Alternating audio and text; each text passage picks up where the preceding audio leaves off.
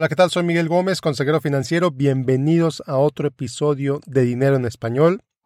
El tema del día de hoy, algunas ideas sobre el plátano de 120 mil dólares. Comenzamos.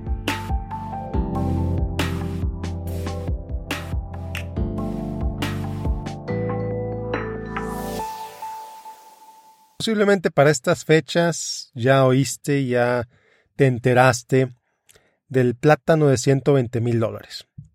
Si no, pues bueno, te cuento un poco.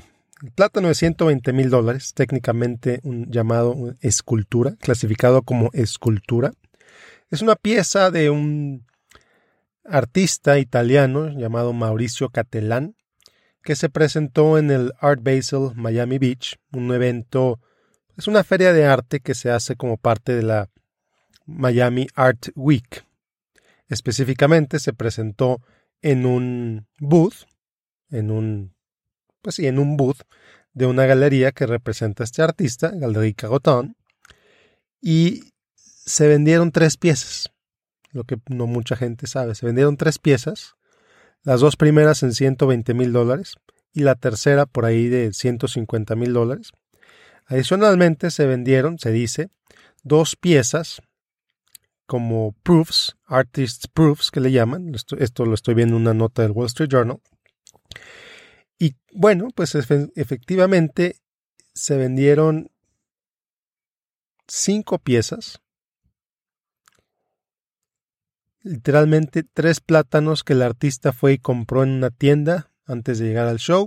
Compró cinta plomo, esa cinta plateada súper dura que pega fuertísimo, y la pegó, la pegó una en una pared blanca. Se vendía una a la vez, se mostraba una a la vez. Entonces, pues sí, efectivamente, solamente un plátano pegado con cinta plomo en una pared blanca. Y el mundo del arte se volvió loco. Los medios se volvieron locos. Era una historia absolutamente que se hizo absolutamente viral. Y gente de todo el mundo, pues de pronto está criticando, está hablando bien, está hablando mal sobre esta pieza de arte. Sobre si es arte o no, eso se lo dejo a los juicios, se lo dejo al juicio de los críticos de arte. Eh, esta pieza que estoy leyendo del Wall Street Journal lo describe perfectamente bien, en mi opinión. Se trata de una burla. La pieza es una burla hacia el mercado del arte. Y a final de cuentas, el artista pues feliz de la vida, se va con su dinero al banco o a donde quiera. Entonces, ¿cuál es el punto de piezas como estas? ¿Cuál es el punto de vender un plátano en 120 mil dólares? Y más allá de eso, ¿cuál es el punto de comprar un plátano en 120 mil dólares? Un plátano que si te vas a Whole Foods, si te vas a Walmart, si te vas a cualquier tienda, pues vale menos de un dólar. ¿Cuál es la diferencia entre un plátano de un dólar y un plátano de 120 mil dólares? Entonces, de eso es de lo que vamos a estar hablando aquí. ¿Cuál es la diferencia? Número uno, que a nadie antes se le había ocurrido poner un plátano con cinta plomo en una pared blanca y ponerlo a la venta en 120 mil dólares. Nadie antes había hecho eso. Dice la pieza del Wall Street Journal que tan pronto sucedió eso, un vendedor callejero compró un lienzo, compró un plátano y le puso tape plomo y lo estaba vendiendo presumiblemente en menos de 120 mil dólares. Posiblemente nadie se lo compró a ese vendedor callejero, porque el punto no es el plátano, el punto no es el, la cinta plomo. El punto es, número uno, haber conseguido un espacio en esa feria de arte en particular, exhibido por esa galería en particular, una de las galerías en el mundo del arte más reconocidas actualmente. Entonces, ¿qué es lo que están vendiendo? No solamente están vendiendo el plátano, están vendiendo el certificado de autenticidad que viene con ese plátano, firmado por el artista. Están vendiendo el caché, el privilegio, el, eh, el decirte, este pieza fue presentada aquí, en este lugar. Pasó todos estos filtros. Pasó todos estos filtros y por lo tanto vale más. Pasó todos estos filtros y por lo tanto le pongo este precio. Si alguien me lo quiere comprar, bien, qué bueno. Si nadie me lo quiere comprar, también qué bueno. Efectivamente, la galería de arte hizo una apuesta por esa pared, pudo haber puesto cualquier otra pieza de cualquier otro artista que representara, pero la galería de arte hizo un riesgo, hizo una apuesta en poner ese plátano en esa pared, en un booth que cuesta miles de dólares, decenas de miles de dólares, y le apostó al artista y le apostó al mercado. Y el mercado dijo, ¿sabes qué? Si te lo compramos. Entonces, ¿cuál es el tipo de gente que compra en, ese, en esa feria de arte? No son VIPs, son los VIPs de los VIPs.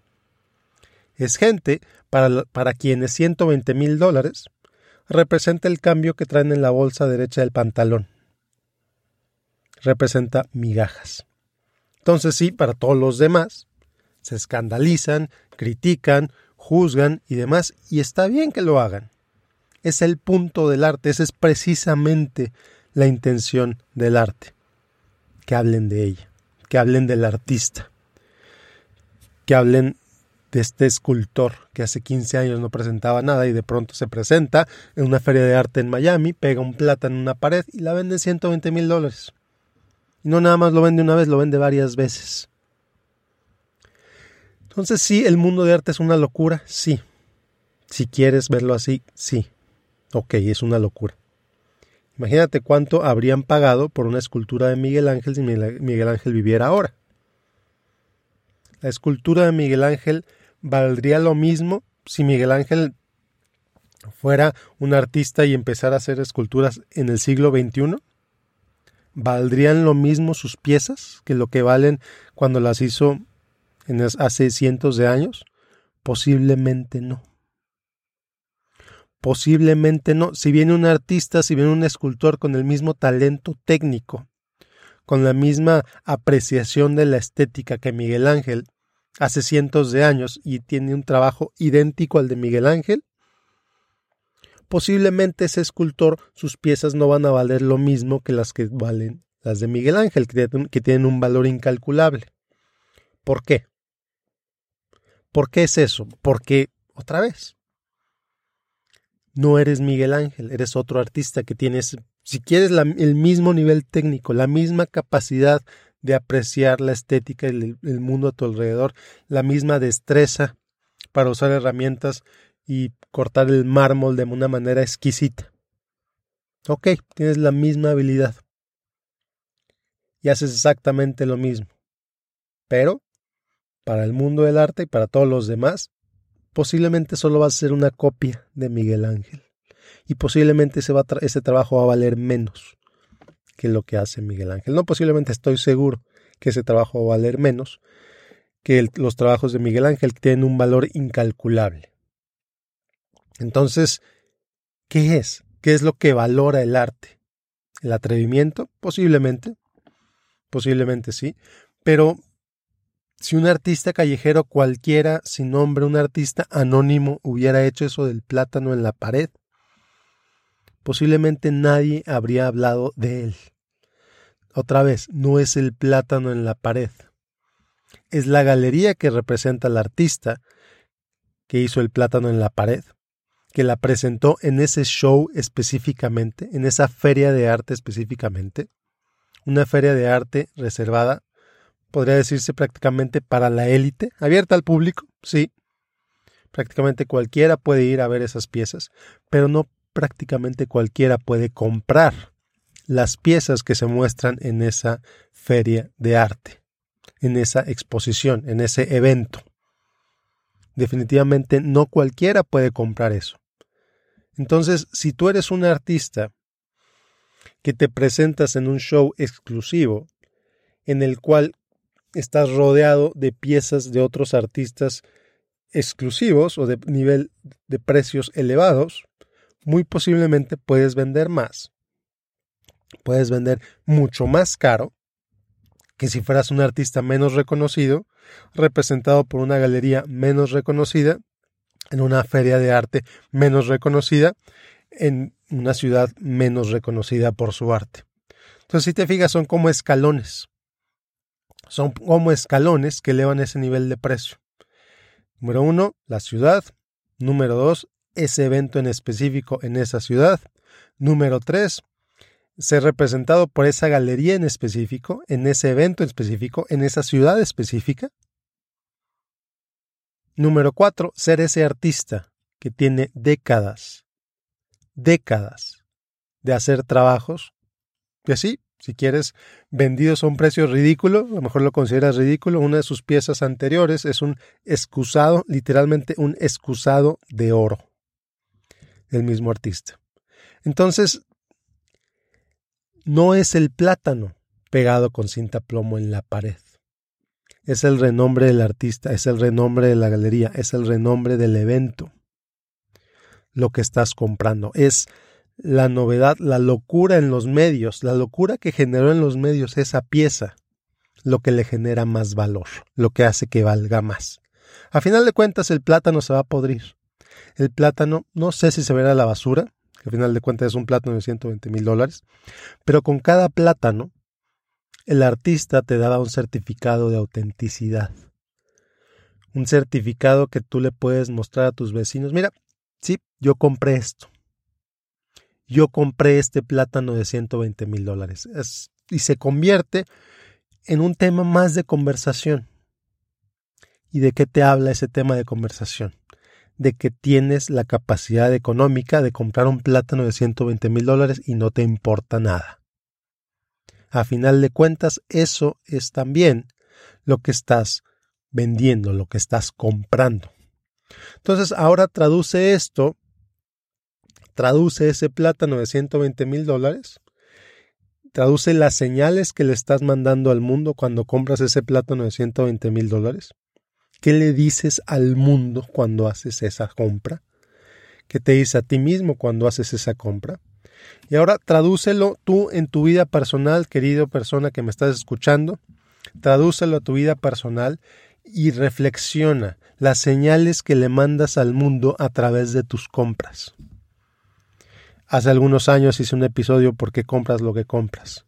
Es lo mismo, es de lo mismo de lo que estoy hablando aquí.